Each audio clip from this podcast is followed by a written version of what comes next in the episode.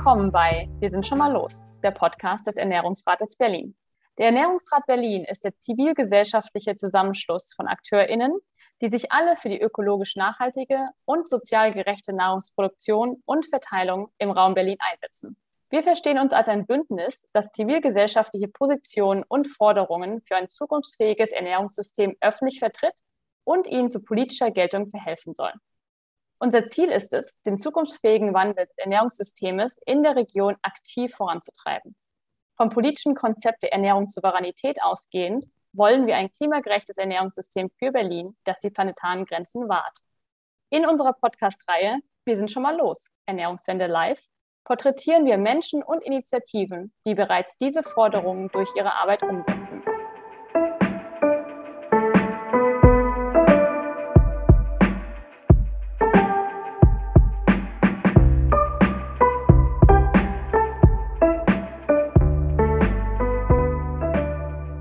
Heute sprechen wir mit Keshia Aschampong und Lena Bassermann von Inkota. Es geht um koloniale Kontinuitäten im Ernährungssystem. Keshia und Lena, vielen Dank, dass ihr da seid. Ja, danke für die Einladung. Ähm, mhm. also ich bin Kesia äh, und sitze hier zusammen mit meiner Kollegin äh, Lena. Ähm, genau, wir beiden arbeiten beide für das Inkota-Netzwerk ähm, oder auch kurz Inkota. Sind eine entwicklungspolitische Organisation mit ca. 25 Mitarbeitenden und sitze hier in Berlin. Genau, und ich arbeite zum ähm, Themenbereich Wirtschaft und Menschenrechte ähm, zu Kakao und Schokolade. Ähm, genau, Lena, magst du vielleicht selbst was zu dir sagen? Ja, auch hallo von, von meiner Seite. Ich freue mich auch sehr, heute auf das Gespräch und dabei zu sein. Mein Name ist Lena, ich arbeite auch ähm, bei Inkota und in dem Arbeitsbereich ähm, globale Landwirtschaft und Welternährung. Da bin ich Referentin und mache unter anderem Bildungsarbeit, politische und politische Lobbyarbeit und wir machen auch Kampagnenarbeit und beschäftigen uns ähm, ja sehr stark mit den bestehenden Ungerechtigkeiten im globalen Ernährungssystem, mit ähm, der ja immer weiter steigenden Marktmacht von globalen Agrar- und Ernährungskonzernen, aber auch, ähm, finde ich auch immer ganz wichtig mit Alternativen, also mit alternativen Ansätzen wie Agrarökologie und Ernährungssouveränität. Super, vielen Dank. Heute geht es ja darum, was der Kolonialismus noch mit dem heutigen Lebensmittelsystem zu tun hat. Lebensmittel sind ja global. Wir bekommen unsere Avocado aus Spanien, unsere Kiwi aus Neuseeland, unser Quinoa aus Peru und unseren Kaffee aus Kenia. Gleichzeitig exportiert Deutschland aber auch viele landwirtschaftliche Güter, die zu 80 Prozent in die EU gehen, aber zum Beispiel auch zu 10 Prozent nach Afrika. Und diese Handelsbeziehungen sind natürlich nicht erst in den letzten Jahren entstanden, sondern die bestehen der einen oder anderen Form schon seit Jahrhunderten. Keshia und Lena, um uns erst einmal die Ursprünge anzuschauen. Wie hat der Kolonialismus die Handelsbeziehungen beeinflusst bzw. verändert in der Welt? Mhm, ähm, ja, das ist eine spannende Frage. Ähm, wenn wir mal darauf schauen, ähm, so ganz viele Lebensmittel, die wir ähm, alltäglicher verwenden oder wie selbstverständlich eigentlich konsumieren, ähm, dann sind die erst mit dem Kolonialismus und auch dem damit verbundenen Handel ähm, nach Europa gekommen und so auch zum, zum alltäglichen Massenkonsum gut geworden. Ich denke zum Beispiel irgendwie an, an ähm, Zucker, Tee, Kaffee, aber auch ähm, Kakao und Schokolade. Das sind ähm, so richtig klassische ähm, Kolonialwaren in Anführungsstrichen, genau. Und ähm, naja, schon damals war es so, also bei diesen Waren, dass ähm, die indigene Bevölkerung in den kolonisierten Gebieten, ähm, also von den Europäern kolonisierten Gebieten, unter, unter Zwang und ausbeuterischen Bedingungen ähm, diese Lebensmittel oder Rohstoffe an- oder abgebaut haben für einen Konsum und eine Weiterverarbeitung in, in Europa. So kann man schon sagen, dass mit Beginn des Kolonialismus also ein Handelssystem geprägt wurde, ähm, was schon darauf ausgerichtet ist, dass die Länder des globalen Südens, ähm, zumeist ehemalige Kolonien, in besonders hohem Maße, Maße, Rohstoffe oder Rohwaren produzieren und exportieren. Ja, und die Wertschöpfung ähm, und damit auch der Großteil des Profits ähm, hier in Europa gemacht wird. Das sind Strukturen, die wir eben auch noch heute noch sehen, auch viele Jahrzehnte nachdem ähm, die letzten europäischen Kolonien ihre Unabhängigkeit er erkämpft haben. Ja, ähm, genau. Also da hat Kisha jetzt schon sehr viele ähm, wichtige Punkte genannt. Ich würde auch so weit gehen und sagen, die ganze Plantagenwirtschaft, also wie sie der Anbau auf großen Plantagen ist einfach eine koloniale, ähm, ja, im Kolonialismus entstanden. Und es ist ein System geschaffen worden, in dem, das muss man sich einfach so vorstellen, dass Menschen, die in den Hauptstädten Europas gesessen haben, also in Amsterdam, Paris, aber auch in Berlin, in London sich überlegt haben und bestimmt haben, was in den Kolonien angebaut wurde für den Konsum hier.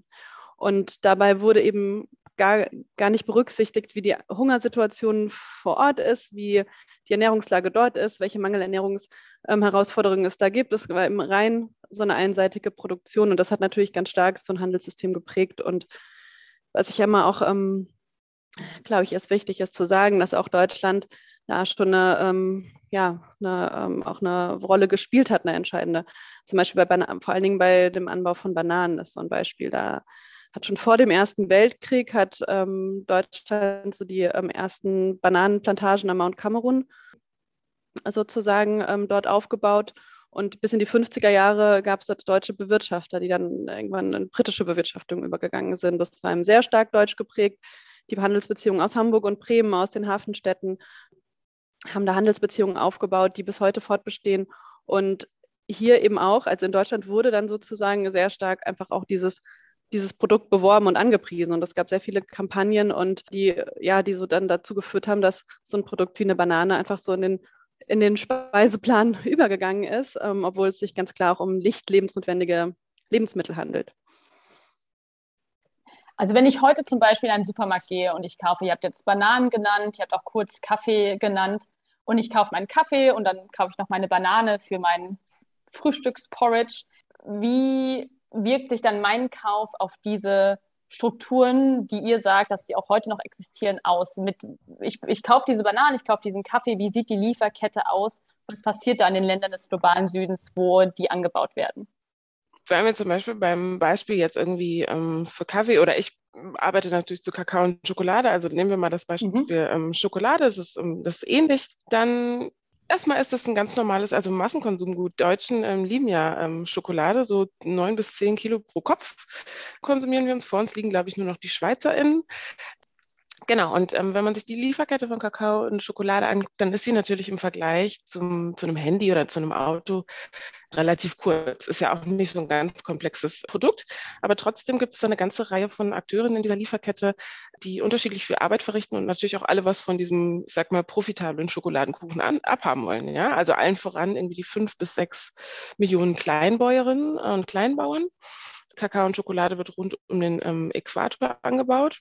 Also am, am, Anfang der Lieferkette von, von Schokolade stehen natürlich die, die fünf bis sechs Millionen ähm, Kleinbäuerinnen und Kleinbauern ähm, weltweit. Also Kakao ähm, wird hauptsächlich heute in, in Westafrika angebaut. Und ähm, genau, die bauen den Kakao in harter Handarbeit täglich ähm, irgendwie an. Von der Ernte, der Pflege der Bäume, des Trocknen, des Öffnen, des Fermentieren.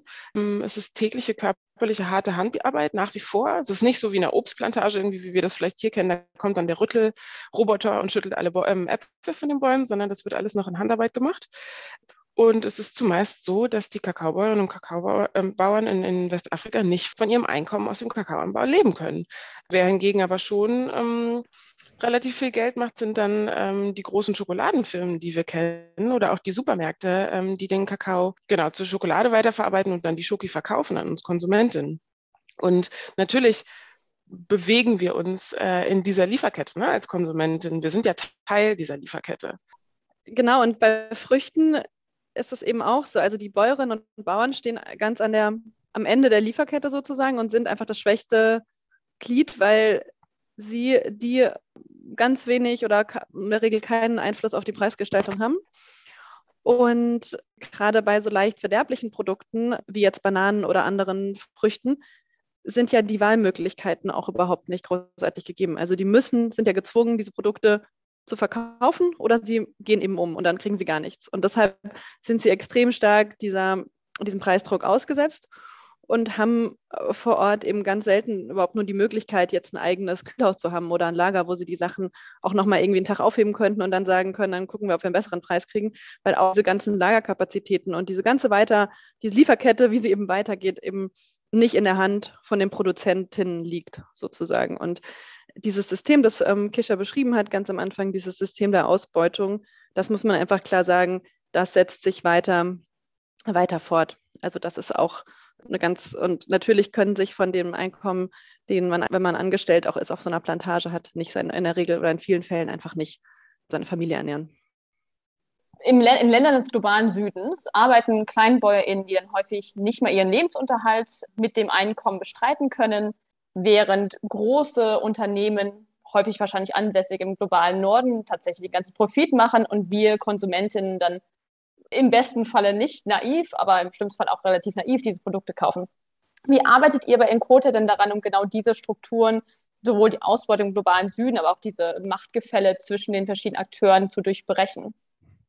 Also wir machen das einerseits natürlich mit unserer Bildungs- und Kampagnenarbeit, indem wir solche Probleme, also sei das jetzt so koloniale und neokoloniale Strukturen, aber auch ähm, diese Machtungleichgewichte, ähm, indem wir die Probleme erstmal ganz deutlich benennen, ansprechen und auch VerbraucherInnen ähm, irgendwie darüber aufklären. Das machen wir zum Beispiel in Gesprächen wie heute äh, in diesem Podcast, aber auch durch Vorträge oder Workshops zu verschiedenen Themen. Dann haben wir natürlich auch unsere Projektarbeit. Ähm, also zum Beispiel im Kakaobereich unterstützen wir zivilgesellschaftliche Organisationen in Ghana und der Côte d'Ivoire. Zum Beispiel dabei, dass sie Kakaobäuerinnen und Bauern ähm, stärken, also dass sie sich zum Beispiel besser organisieren können, dass sie die notwendigen Informationen über Preispolitiken zum Beispiel bekommen, damit sie auch ihre Rechte besser vor der Politik und ähm, ja, der Wirtschaft einfordern können. Und genau, ähm, Lena noch mehr als ich arbeitet ja zum Beispiel auch dazu, mit der Politik und den Unternehmen in Gespräch zu gehen und da immer wieder auf die Probleme aufmerksam zu machen, auf die Verantwortung, die Politik und Unternehmen tragen, auch hier in Deutschland und auch die Einhaltung, ähm, ja genau, des ihrer menschenrechtlichen und auch Umweltsorgfaltspflichten einhalten. Ne? Genau, ich glaube, es ist immer total wichtig. Also ich finde in der Debatte, was kann man tun, was kann jeder Einzelne tun und so weiter. Ist immer sehr stark, wird ja auch sehr stark von Politikerinnen immer versucht zu sagen, okay, man kann ja, hat ja, ist ja ein selbstbestimmter Mensch und ein Konsument, eine Konsumentin, man kann in den Supermarkt gehen, man kann selbst entscheiden, was man kauft, man kann sich informieren, wo das herkommt und so weiter. Und da sind wir immer sehr stark einfach der Meinung, ja, ein Teil vielleicht ist das auch, aber in erster Linie liegt die Verantwortung einfach auf anderen Ebenen. Ja, gewisse Geschäftspraktiken, gewisse Handelspraktiken überhaupt nicht zu erlauben. Also die müssten, müssen geahnt werden. Oder wie gestaltet man überhaupt Handelsabkommen? Und warum kommen solche und solche ja, asymmetrischen Handelsbeziehungen, warum sind die überhaupt noch möglich und erlaubt? Und ich glaube, da setzen wir sehr stark an, auch um genau auf diese Geschäftspraktiken von Unternehmen hinzuweisen. Wir haben bei uns im Arbeitsbereich zum Beispiel sehr stark Kampagne gemacht zum Thema Doppelstandards in den Pestizidexporten. Also das heißt, es gibt deutsche und europäische Unternehmen, die exportieren Pestizide in Länder des globalen Südens, die hier nicht mehr erlaubt sind oder noch nie zugelassen wurden. Die können sie weiter vertreiben, weil sie im Prinzip ausnutzen, dass es dort äh, die Gesetzgebung eben nicht streng ist oder die Kontrollen nicht so, so streng sind und gefährden dort aber eben Menschen auf Plantagen, die diese Pestizide anwenden, extrem. Und ähm, da eben darauf hinzuweisen, da auf gesetzliche Verschärfungen zu drängen, dass, sich das, dass das nicht mehr möglich ist, das ist so ein großer Teil der Arbeit, auch auf die Marktmacht hinzuweisen, die viele Unternehmen gerade in dem, gerade in dem Themenbereich immer weiter erlangen. Also sei es von der von den Produzenten von Inputs, also von Saatgut, ähm, Düngemitteln und Pestiziden, aber auch eben gerade Handelskonzerne. Das konzentriert sich ja auch immer mehr und dadurch haben sie auch immer mehr Macht auf Preise und so weiter. Und das sind Themen, an denen wir in den letzten Jahren verstärkt gearbeitet haben. Und was man auch sagen muss, dass sich diese Muster und diese Probleme auch sehr stark Eingang in die Entwicklungszusammenarbeit gefunden haben. Also auch eigentlich seit den 90er Jahren arbeiten Entwicklungsministerien auch immer stärker mit der Privatwirtschaft zusammen und gehen solche Kooperationen ein, die wir eben auch sehr kritisch sehen, weil wir da eben auch ganz häufig sehen, dass so ein neokoloniales Modell einfach weiter betrieben wird und auch gewisse Strukturen einfach weiter oder Fehler oder Probleme, die gemacht wurden, immer weiter gemacht werden. Und das prangern wir eben auch sehr stark an und versuchen da, ja, adressieren da eben auch dann direkt einfach Politik und die Verantwortung der Politik. Inkota war ja auch stark beteiligt an der Kampagne für das Lieferkettengesetz in Deutschland das Lieferkettengesetz wurde letztendlich ja auch in einer gewissen Form umgesetzt vom Bundestag. Wie spielt das in dieses System mit rein? Naja, also für uns ist das aus unserer Sicht ist das schon jetzt ein Meilenstein, dass wir dieses Lieferkettengesetz jetzt haben. Ne? Die Bundesregierung hat es im Juni verabschiedet, ähm, bei aller Kritik, die wir auch als Zivilgesellschaft daran haben, also dass wir uns zum Beispiel eine zivilrechtliche Haftung gewünscht hätten oder noch stärkere Umweltsorgfaltspflichten. Trotzdem ist es erstmal ein Meilenstein, weil wir das erste Mal verbindliche Regeln haben für Unternehmen, ihre menschenrechtlichen Sorgfaltspflichten und auch Umweltstandards einzuhalten.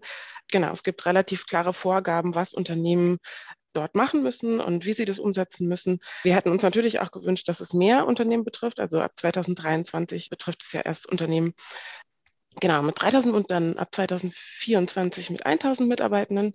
Insgesamt sind das kaum ein Prozent der, der, glaube ich, fast eine halbe Million Unternehmen in Deutschland, äh, die mehr als zehn Mitarbeiter haben. Aber trotzdem haben wir zum ersten Mal jetzt verbindliche Regeln.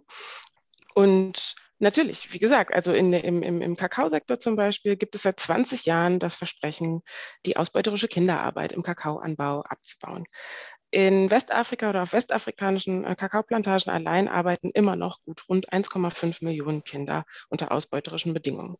Das hat erst Ende 2020 wieder ähm, eine Studie, eine groß angelegte ähm, im Auftrag des US-Arbeitsministeriums ähm, herausgefunden. Und das, obwohl die großen Schokoladenunternehmen wie Nestlé, Mars, Mondelez, Ferrero und wie sie nicht alle heißen, seit 2001 versprechen, die ausbeuterische Kinderarbeit zu beenden. Diese Deadlines wurden dann immer wieder verschoben. Dann hat man das Ziel zum Beispiel abgeschwächt und gesagt, man will es nicht mehr vollständig beenden, sondern erstmal 70 Prozent der schlimmsten Formen ähm, beenden. Ja, die letzte Deadline war 2020 und nach wie vor 1,5 Millionen Kinder. Das zeigt einfach, dass so freiwillige Versprechen und, und Unternehmensinitiativen ähm, nicht greifen. Es wird immer viel versprochen und gemacht und getan. Aber wir sehen einfach zum Beispiel jetzt aus, äh, aus dem Kakaoanbau, dass das, dass das nicht reicht. Und Unternehmen müssen da einfach stärker in die Pflicht genommen werden, auch gesetzlich. Gibt es da international, also in Deutschland gibt es das Lieferkettengesetz, gibt es da auch auf europäischer oder auch auf weiterer internationaler Ebene Initiativen, die sich entweder darum bemühen, dass Gesetze eingeführt werden oder auch andere Arten von Bestrebungen, dass tatsächlich Lieferketten fairer gestaltet werden?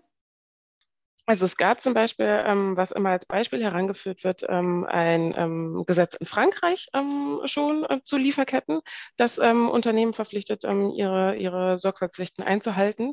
Und es gibt eben jetzt auch natürlich auf europäischer Ebene Bestrebungen. Ne? Also das deutsche Gesetz, wie gesagt, aus zivilgesellschaftlicher Sicht reicht da einfach nicht aus. Es ist zu schwach. Es bleibt auch hinter den internationalen Standards, wie zum Beispiel den UN-Leitprinzipien für Wirtschaft und Menschenrechte, einfach zurück.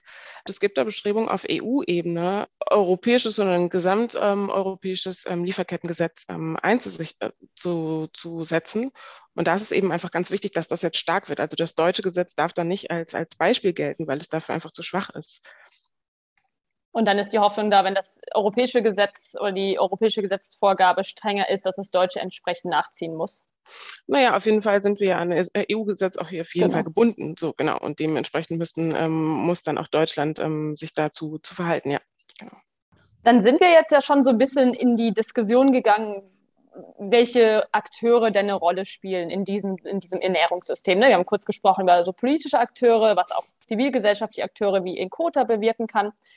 Lena, du hast schon auf jeden Fall von diesen großen multinationalen Konzernen gesprochen, die einen großen Anteil am Weltmarkt haben da würde mich interessieren, es gibt natürlich viele ExpertInnen, genauso wie ihr, die sagen, dieser, diese große, dieser große Anteil von diesen riesigen Konzernen am Weltmarkt ist eher negativ für das Ernährungssystem, also zum Beispiel führt zu mehr Ausbeutung äh, des globalen Südens und also ne, hat viele negative Auswirkungen. Es gibt aber natürlich auch einige ExpertInnen, die argumentieren, dass diese großen Konzerne und was auch häufig viel Pestiziden einhergeht, Saatgut und Monokulturen einhergeht, dass das tatsächlich essentiell ist, um viel Output zu produzieren und entsprechend eine immer größer werdende Weltbevölkerung zu ernähren. Was sagt ihr denn dazu aus Enkotas Perspektive?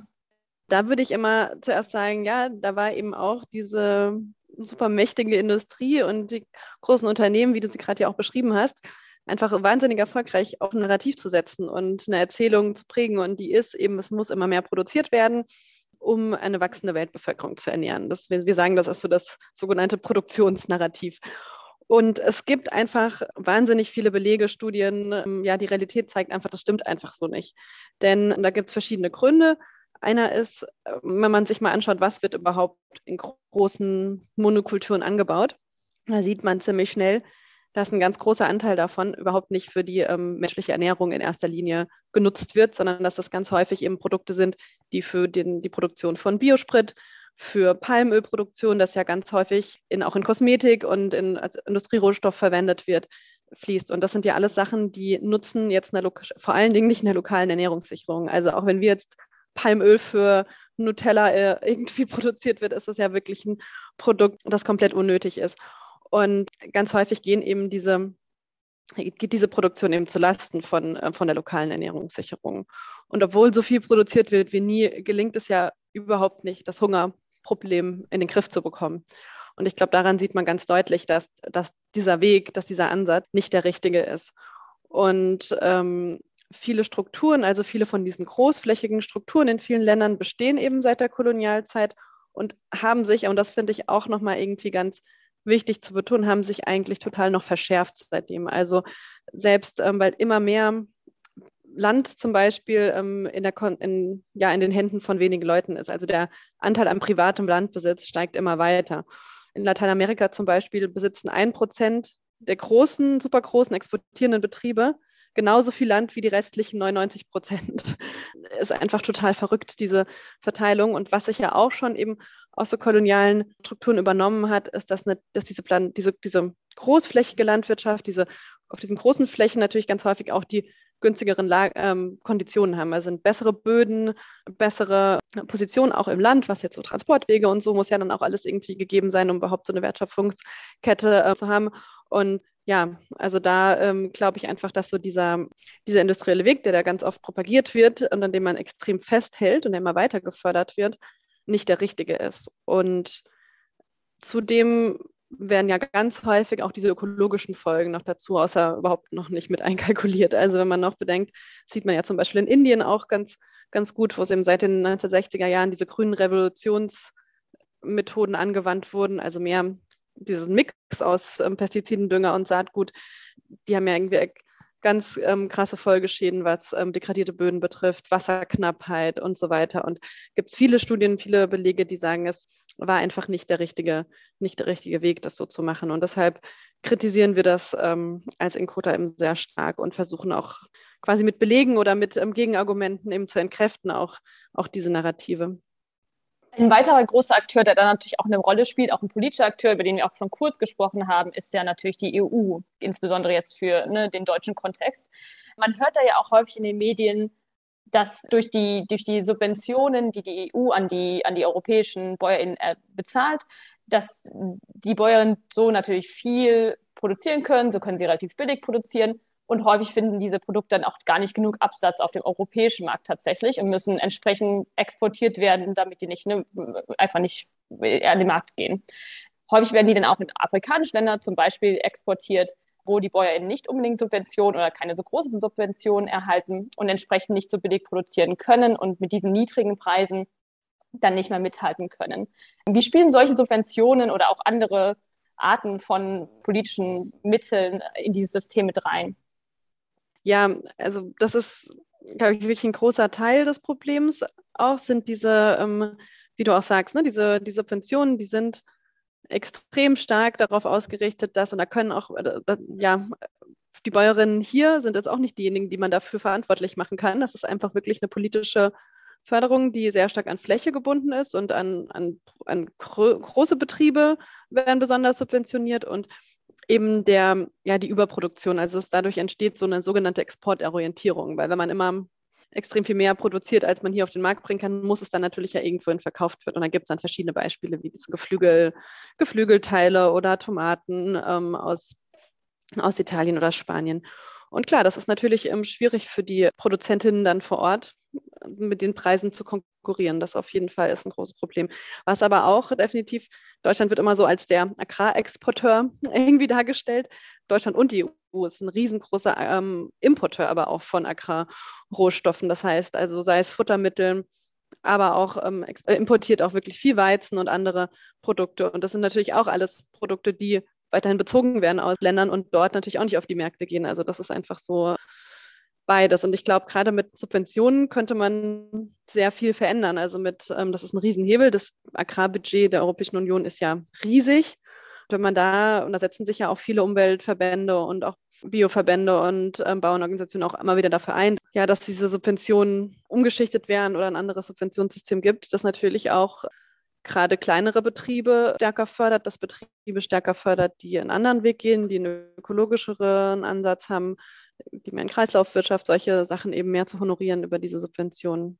Und auch in Ländern des, und gerade in afrikanischen, in einigen afrikanischen Ländern ist es eben ähnlich, weil da werden auch äh, vielfach fast das ganze Agrarbudget oder 70, 80 Prozent ähm, des Geldes in den Ländern, das für die lokale Landwirtschaft ausgegeben wird, geht eben auch in Subventionen für Düngemittel, für Pestizide und für ähm, Saatgut und meistens dann im südlichen Afrika zum Beispiel für Mais.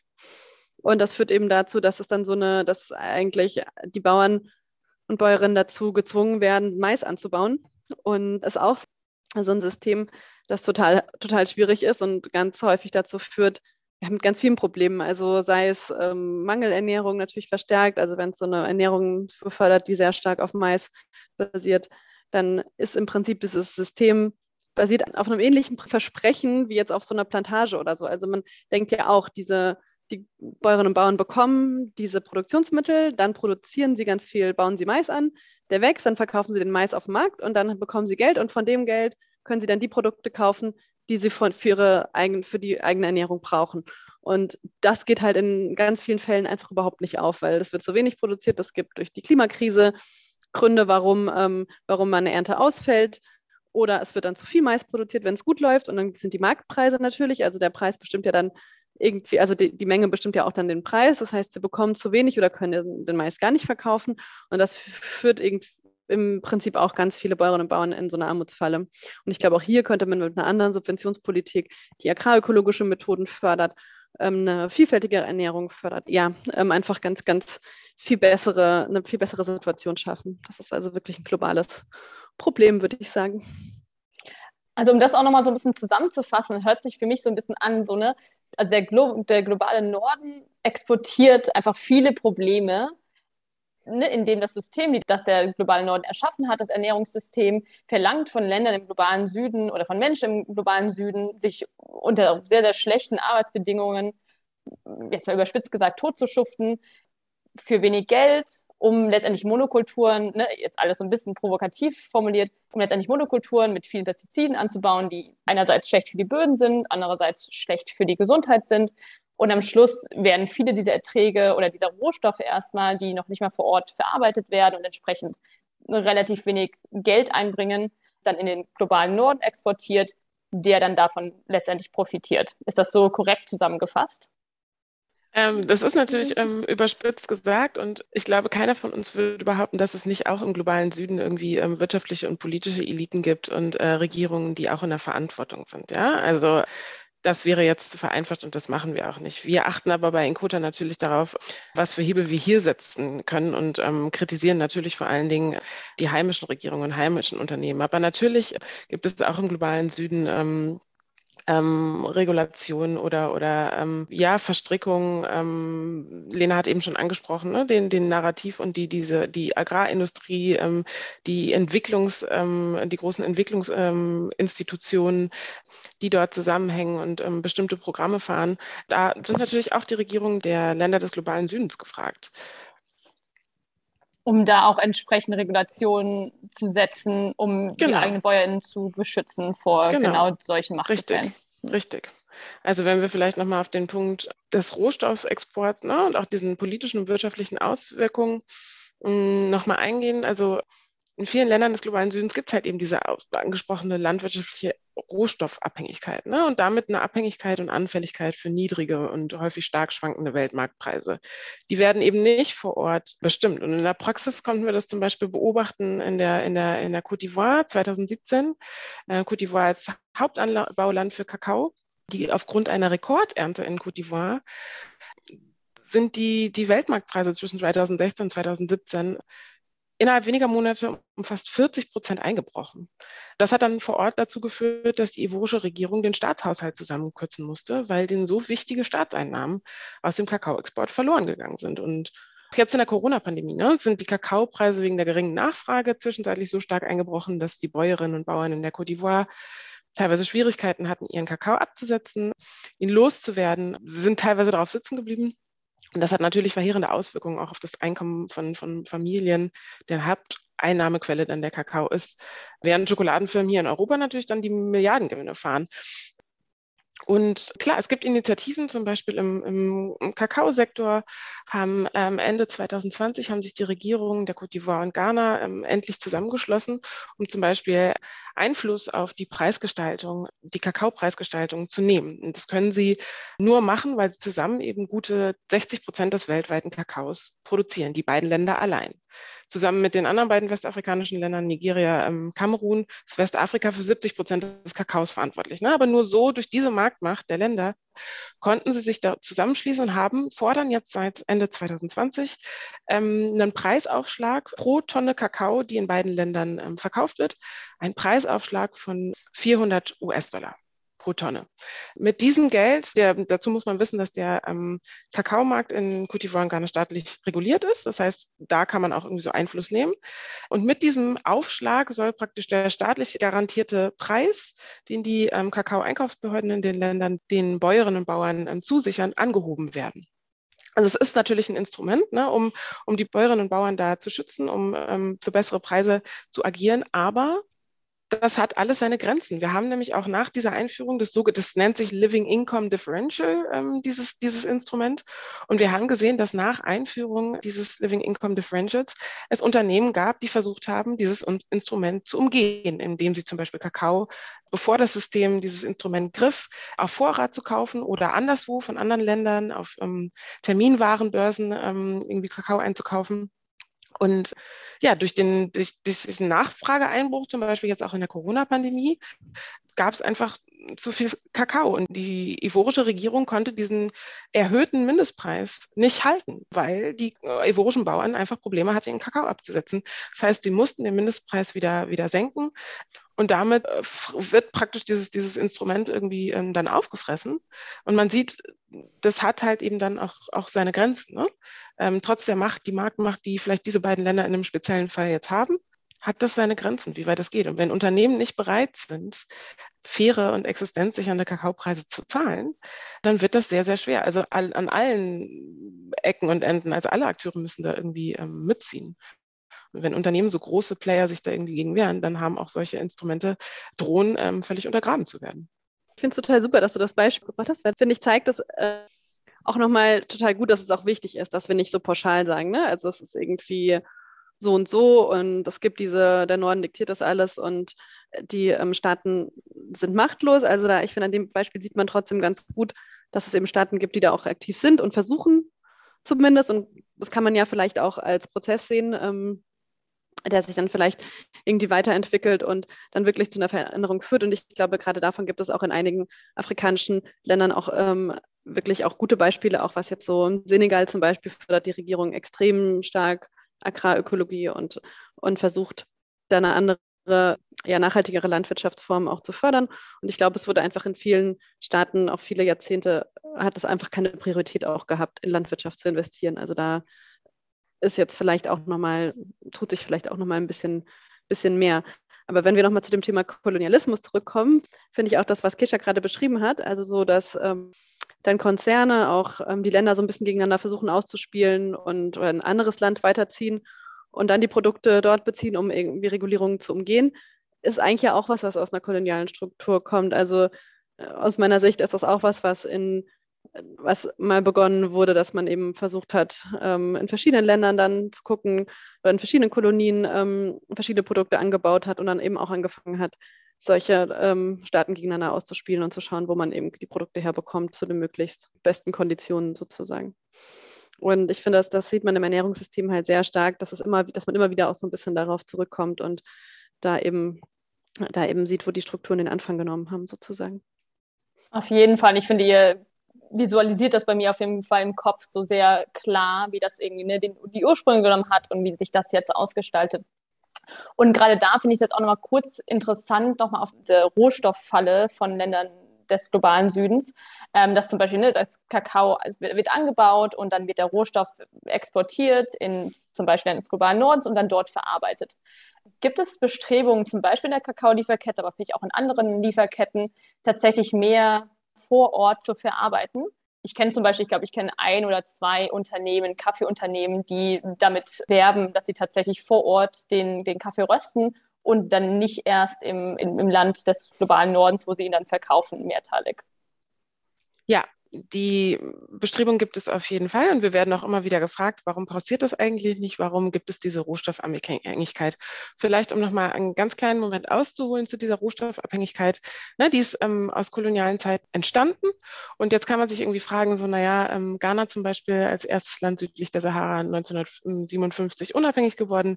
Das sind jetzt ähm, gute 60 Jahre wieso ist denn das eigentlich noch relevant und warum passiert da nichts? Und nichts stimmt ja nicht. Wichtig da ist aber auch nochmal zu verstehen, dass es in kolonialen Zeiten auch so Pfadabhängigkeiten geschaffen wurden. Ne? Also ähm, nicht nur dieser Rohstoff man stellt sich das irgendwie so vor, die, die, der Anbau von der Kakaobohne, aber auch zum Beispiel Transportwege, Transportsysteme. Wenn man sich zum Beispiel anschaut, die, ähm, das Eisenbahnliniennetz auf dem afrikanischen Kontinent, was, jetzt könnt ihr es nicht sehen ähm, im Podcast, aber wenn man eine Karte vor Augen hat, dann sieht man so Eisenbahnnetzlinien eingezeichnet, wo die Linien alle vom Inland oder im Inneren des Kontinents zu den Häfen geht. Also Exportmaterial, Rohstoffe raus zu den Häfen raus nach Europa. Und sowas baut man nicht einfach in irgendwie ein paar Jahrzehnten um. Das wurde über, über Jahrzehnte, Jahrhunderte geschaffen. Das baut sich nicht so schnell um. Ähm, Rohstoffpreise zum Beispiel. Es gab in den ähm, 80er Jahren ein massives Rohstoffhoch. Die Preise waren sehr, sehr hoch. Das heißt, es hat sich auch lange gelohnt, Rohstoffe expo zu exportieren. Ja, also man hat da viel und auch gutes Geld mitgemacht ähm, ähm, in den Ländern des globalen Südens. Und dann ähm, ist natürlich dieser, dieser Preisverfall ähm, hat eingesetzt. Das sehen wir auch bei anderen Rohstoffen, zum Beispiel auch beim, beim Kakao. Kakao ist heute nur noch die Hälfte wert ungefähr von dem, ähm, was er 1980 noch wert war. Also es gab politische wirtschaftliche Eliten, ja, ähm, neue Plantagenbesitzerinnen in Ghana und der Côte d'Ivoire, die natürlich auch ein Interesse daran hatten.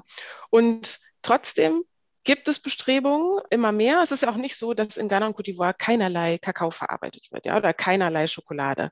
Es ist nur, und damit muss man sich nochmal vor Augen führen, ähm, Kakao ist eine südamerikanische Pflanze, kommt eigentlich ähm, aus den Südamerikas, so Brasilien, Ecuador und wurde durch europäische Kolonialisten ähm, auf den afrikanischen Kontinent gebracht. Das heißt, es gibt in Westafrika auch gar nicht so eine, so, ein, so eine Tradition des Kakao- und Schokoladenkonsums. Und das zeigt nochmal diese absolute Abstrusität. 60, 70 Prozent Prozent des Kakaos werden in ähm, Westafrika produziert. Dabei wird es vor Ort gar nicht konsumiert. Ja? Und ähm, also nicht von der breiten Bevölkerung. Natürlich gibt es auch eine Bevölkerungsschicht, aber es wird paradoxerweise erst recht nicht von den Leuten konsumiert, die den Kakao von uns, für uns anbauen, den Bäuerinnen und Bauern, weil sie das, das in der Regel gar nicht leisten können.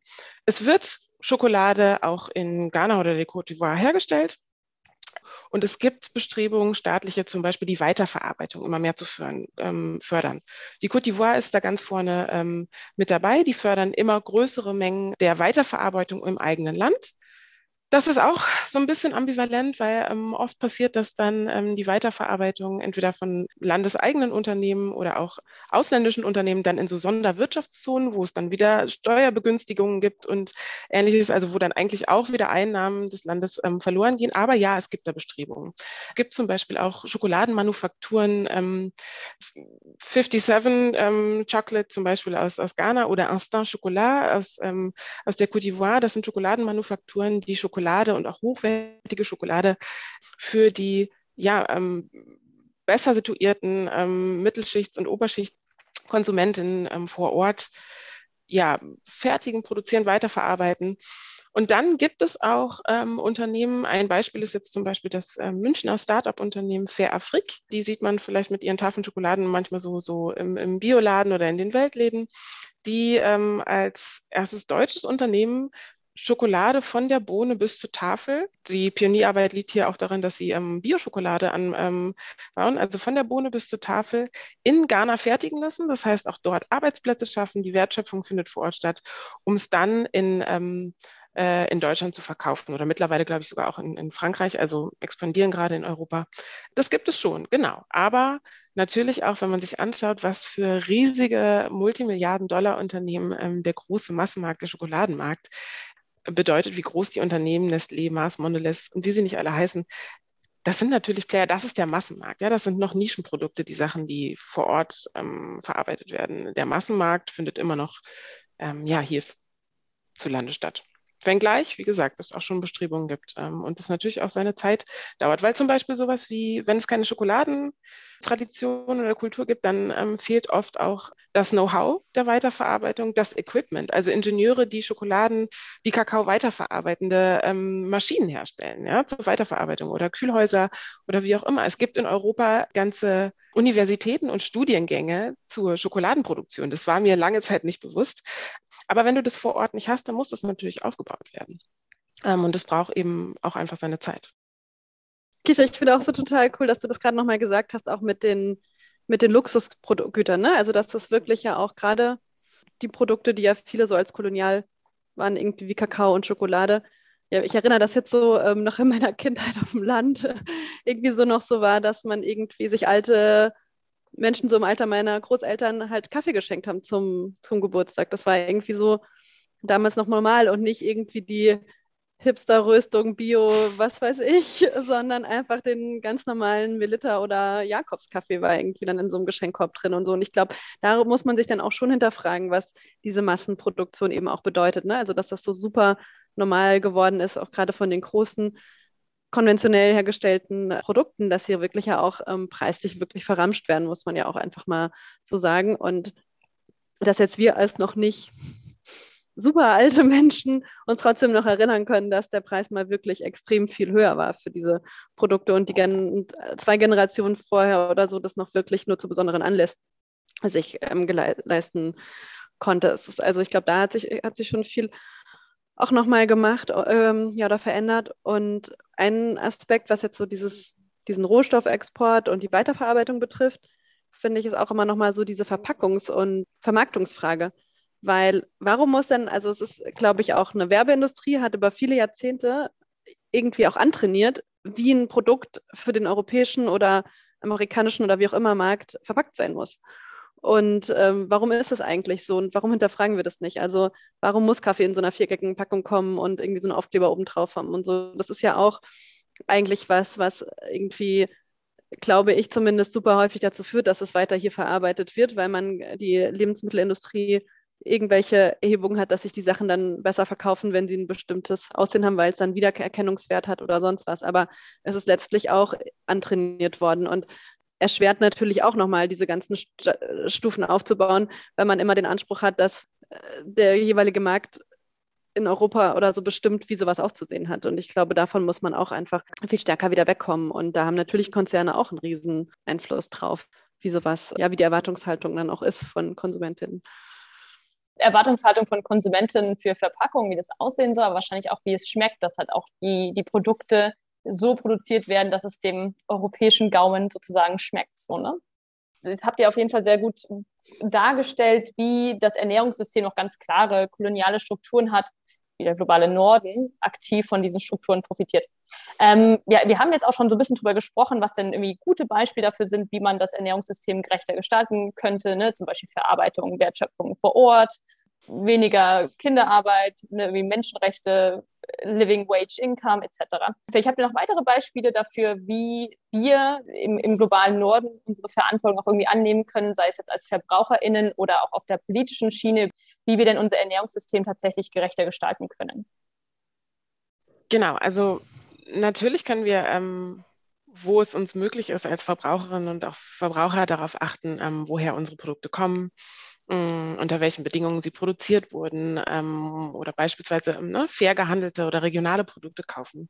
Bei Encota sehen wir zum Beispiel den fairen Handel auch als einen ähm, wichtigen Ansatz ähm, für eine gerechtere und ähm, für gerechtere und so, solidarische Handelsbeziehungen. Ja? Die kleinen Produzentinnen ähm, mit Mindestpreisen und Prämien zum Beispiel vor den ausbeuterischen Bedingungen am Weltmarkt schützen sollen, die soziale und ökologische Standards einführen, kontrollieren und auch absichern sollen. Gleichzeitig bleibt der faire Handel aber natürlich auch ein bisschen ambivalent und hat seine Grenzen. Also ähm, er bricht eigentlich selten mit dieser gängigen Struktur, dass äh, Rohwaren im globalen Süden produziert werden und ähm, die Weiterverarbeitung dann oder der Konsum im globalen Norden stattfindet, ähm, sei das jetzt ähm, ähm Kaffee oder Kakao und Schokolade. Also das wächst halt einfach hier nicht. Ja? Oder genau, äh, tropische Früchte, äh, Bananen, äh, kenianische Schnittblumen. Also und außerdem ist fairer Konsum natürlich auch immer noch eine soziale Frage. Ne? Also nicht alle Menschen in Deutschland, auch in Deutschland nicht, können sich finanziell leisten, fair gehandelte ähm, Produkte zu kaufen, sondern sie sind darauf angewiesen, möglichst das günstig einzukaufen und das, ähm, was irgendwie ähm, gerade vielleicht im Angebot ist. Und ähm, wer ein geringes Einkommen in Deutschland bezieht oder auf Grundsicherung angewiesen ist, der kann sich schlichtweg ähm, häufig keinen Bio- oder fair gehandelte Produkte leisten. Und da kommen wir dann ganz schnell zu einer Frage auch der besseren Entlohnung hier in Deutschland, ähm, der Gewinnverteilung global natürlich, aber auch, ähm, auch hier in Deutschland. Und es kann irgendwie eigentlich nicht sein. Also es kann nicht sein, dass ähm, ein ähm, ethischer oder gerechter Konsum eine soziale Frage ist. Und da kommen wir dann wieder das, was, zu dem Punkt, was Lena auch eingangs gesagt hat. Ne? Ähm, es wird immer so auf die VerbraucherInnen ähm, dann auch so gezeigt. Und ja, Verbraucherinnen entscheiden ja auch am Markt, ähm, was sie einkaufen wollen oder nicht wollen.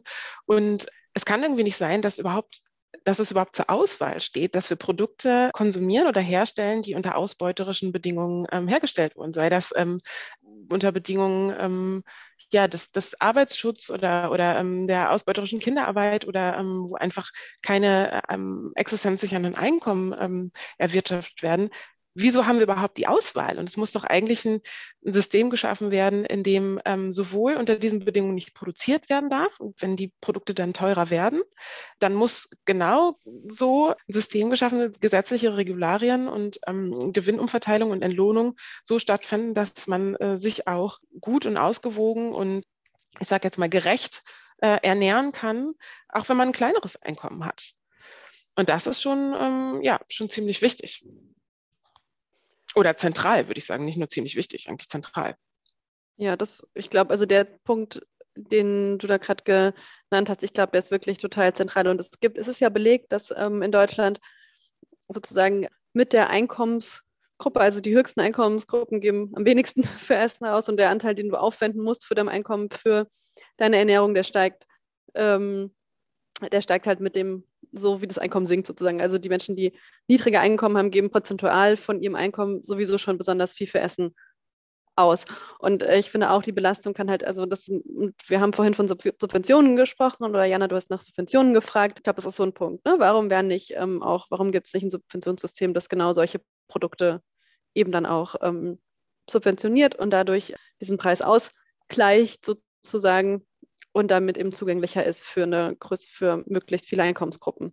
Ich glaube, solche, solche Konzepte, und es gibt ja die Diskussion über die sozialen und ökologischen Folgekosten von, von ähm, der Produktion von Lebensmitteln, dass man die mit einkalkuliert. Ich glaube, diese Diskussion und wie man die dann eben auch Ausgleichszahlungen machen kann und so weiter, die müssten eben viel stärker, viel stärker geführt werden.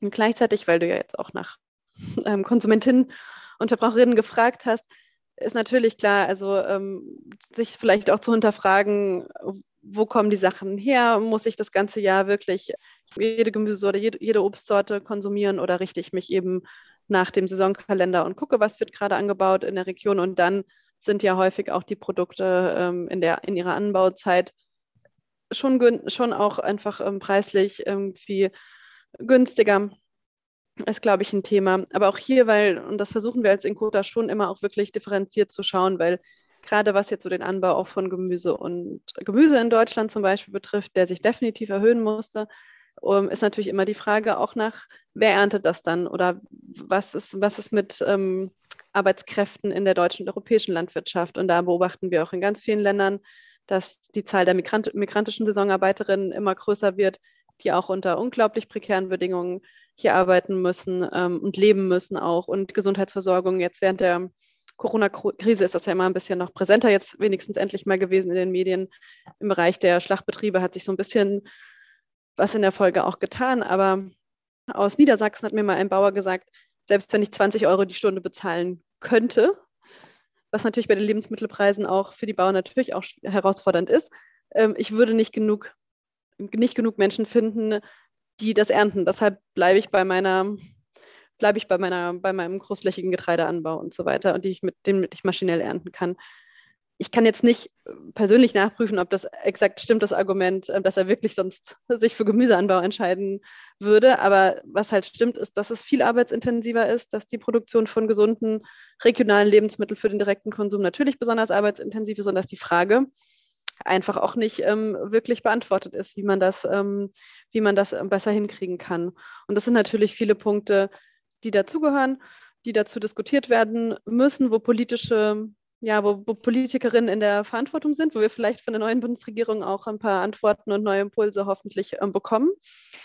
Aber ich glaube, was jeder schon ähm, sich, ja, sich informieren kann und machen kann, ist nach alternativen Formen. Es gibt solidarische Landwirtschaftssysteme, ähm, es gibt immer mehr kooperative Supermärkte auch die genau auf solche Fragestellungen eben achten und wo man zum Beispiel sich selbst seine Arbeitskraft einbringen kann. Also man arbeitet ein bisschen in dem Supermarkt eine gewisse Anzahl von Stunden, hat dann Zugang irgendwie zu den Lebensmitteln, ähm, also arbeitet so ein bisschen mit Arbeitskraft sozusagen einen Teil von dem Preis auch ab und äh, bringt sich da ein. Also einfach so Formen, die so ein bisschen außerhalb der normalen Wertschöpfungskettenlogik sind, sondern eher so einen kollektiven Gedanken haben, so ein, ähm, dieses kapitalistische System so aufbrechen wollen. Ich glaube, diese Ansätze, die werden immer mehr. Die beobachten wir gerade in urbanen Räumen immer mehr. Ich meine, ihr als Ernährungsrat seid ja das beste, das beste Beispiel dafür. Ich glaube, da muss man schon trotz all der vielen, vielen Probleme, die wir heute diskutiert haben und Herausforderungen schon sehen, dass es da auch wirklich eine Bewegung gibt von Menschen, die, ähm, die eine Alternative wollen und die sich selbst einbringen wollen, auch bereit sind, auf einem Hof beim Ernten zu helfen und so weiter. Ich glaube, also da gibt es schon ähm, viele Konzepte mittlerweile, in die man sich einbringen kann, wenn man was anderes, wenn man was anderes möchte. Und nicht nur jetzt so bei Fair Kaffee und Fair Schokolade, es gibt auch gerade für Obst oder so gibt es auch eben ähm, mittlerweile einige Unternehmen ähm, wie Gebana und so, bei denen man direkt Obst beziehen kann, aus europäischen Anbauländern, aber auch aus amerikanischen, die direkt mit Kleinbäuerinnen zusammenarbeiten, auch mit Bauern, die auf ganz kleinen Flächen, ähm, die keine Märkte gefunden haben bis jetzt für ihre Produkte, die da direkt schauen, wie sie, ähm, wie sie die direkte Konsumentin, ähm, ähm, Produzentin-Beziehung herstellen können. Und ich glaube, da ähm, gibt es wirklich viele, viele innovative Unternehmen, die, die da anderes versuchen. Aber wie Kisha sagt, ist natürlich nicht der Massenmarkt. Also sind natürlich im Moment immer noch so Nischen, Nischenkonzepte, aber immerhin gut, dass es sie, äh, gut, dass es sie gibt. Ja, und ich glaube, um da nur um noch anzu, anzuknüpfen nochmal, wir können natürlich nicht nur als ähm, VerbraucherInnen ne, ähm, irgendwie agieren und Konsumentinnen, sondern auch ja irgendwie ähm, politisch aktiv oder als als ähm, BürgerInnen und uns für ähm, entsprechende Gesetze oder Regularien ähm, einsetzen, sei es jetzt, indem man sich irgendwie ähm, so einer Initiative anschließt, ähm, ob das jetzt der Ernährungsrat ist oder ähm, für eine Berliner Ernährungsstrategie sich einsetzt oder bei der Initiative Lieferkettengesetz oder auch als Mindest irgendwie vielleicht Wahlentscheidungen trifft, sofern man denn Wahlrecht in Deutschland hat, was ja auch begrenzt ist. Aber genau, auch hier sind natürlich Ansatzpunkte, bestimmte strukturelle Veränderungen einzufordern, ne? um nicht wieder zu diesem Punkt zurückzukommen der individuellen Verantwortung, sondern eben auch der strukturellen und sich auch manchmal nicht nur nur als Konsumentin zu verstehen oder, oder da so in diese Ecke geschoben zu werden, sondern auch natürlich als irgendwie politische Person und ähm, ja, da anzusetzen. Ähm, das ist, glaube ich, ganz wichtig. Ich finde, das ist doch ein wunderschönes Schlusswort. Sehr schön nochmal zusammengefasst, was wir auch hier in Berlin tatsächlich machen können, wo aber auch unsere Einfluss doch auch irgendwie als VerbraucherInnen aufhört und wo halt einfach die Politik letztendlich ansetzen muss. Vielen, vielen Dank euch beiden. Ich finde, das war ein sehr, sehr interessantes Gespräch. Ich habe total viel mitgenommen. Ich glaube, unsere HörerInnen haben total viel mitgenommen. Wenn ihr vielleicht noch irgendwas anderes habt, was euch noch wichtig ist, was ihr unseren HörerInnen noch mitteilen wollt, sehr gerne jetzt auf jeden Fall. Aber von mir schon mal ein ganz großes Dankeschön. Ja, danke euch. Ähm, Lena, magst du noch was ähm, zu unserer Arbeit sagen? Man kann uns natürlich nicht nur ähm, im Podcast hören, wenn wir eingeladen werden. Ähm, das stimmt. Genau. genau. wir kommen nicht, also wir machen, habe ich auch eingangs schon gesagt, ähm, machen viel Bildungsarbeit. Man kann, nun, kann auf der Webseite von den Kota sich informieren. Es könnt uns einladen zu Veranstaltungen, wir können gemeinsam diskutieren. Wir haben viele Materialien ähm, Broschüren, Ausstellungen, in denen wir die verschiedenen Themenbereiche wie Kakao und so weiter darstellen oder auch Alternativen wie Agrarakologie beschreiben, können ausgeliehen werden. Das ist jetzt ja zu der Frage, was kann jeder, jeder machen? Man kann natürlich auch immer selbst irgendwie eine kleine Veranstaltung organisieren. Wir haben genügend Materialien, die bei uns bestellt oder heruntergeladen werden können. Genau, Kisha, ich weiß nicht, ob du für die Vorweihnachtszeit noch einen Schokotipp ähm, ah, ja. ja, äh, nicht meine Weihnachtszeit, äh, Schokozeit, beziehungsweise auch die Nachweihnachtszeit äh, wird noch viel Schoki gegessen und nach Weihnachten ist vor Ostern in der Mainstream-Gesellschaft, in der deutschen Mainstream-Gesellschaft, sag ich mal, und da wird besonders viel Schoki gegessen. Wen das interessiert, ähm, was zum Beispiel wer oder ähm, die Vorreiter so im fairen Kakaogeschäft oder Schokoladengeschäft sind oder auch was die Unterschiede eigentlich sind bei diesen ganzen Siegeln und Fairhandelsanbietern, die es so gibt, ähm, kann gerne mal bei uns im Webshop, ähm, im Inkota Webshop nachschauen. Ähm, da haben wir zwei Infoblätter, einmal zur Zertifizierung und zu den Vorreitern ähm, für Fairness im Kakao- und Schokoladensektor. Ähm, jetzt so in dieser, in dieser Saison vielleicht. Und ihr habt ja auch ähm, viele Hersteller so einem Check unterzogen, oder? Also genau, richtig. Ähm, wir haben zu, zum Ostern diesen Jahres haben wir den Schoko-Check gemacht, wo wir die größten Schokoladenhersteller und Kakaoverarbeiter weltweit genauer unter die Lupe genommen haben in Sachen Nachhaltigkeit Nachhaltigkeit in äh, sechs Kategorien, unter anderem existenzsichernde Preise, hm, was tun sie gegen Entwaldung und aber auch ausbeuterische Kinderarbeit. Und da ist halt ernüchternd leider rausgekommen, dass keiner der großen Schokoladenhersteller irgendwie bis jetzt ausschließen kann oder garantieren kann, dass, nicht, dass es nicht zu Armut und Kinderarbeit in ihren Lieferketten kommt. Dass es aber auch anders geht, ähm, zeigen ähm, ja kleinere äh, Unternehmen wie zum Beispiel Tony's Chocolonis äh, die als eines, ähm, das einzige ähm, Unternehmen auf dem Massenmarkt, sage ich mal, jetzt abseits, äh, abseits vom, vom, vom fairen Handel jetzt auf dem Massenmarkt zum Beispiel zeigen, dass es anders geht und ja, ähm, den existenzsichernden ähm, Kakaopreis ähm, bezahlen, der von Fairtrade mal berechnet wurde. Also genau, ganz spannend. Guckt gerne bei uns in die Materialien, ladet uns ein, äh, leitet euch unsere Ausstellung aus, ähm, meldet euch. Und danke für die Einladung. Und wir verlinken natürlich auch die gerne auch diese Materialien und den Link zur Webseite und alle anderen wichtigen Links natürlich auch nochmal in die Show Notes. Vielen, vielen Dank auf jeden Fall euch beiden. Danke.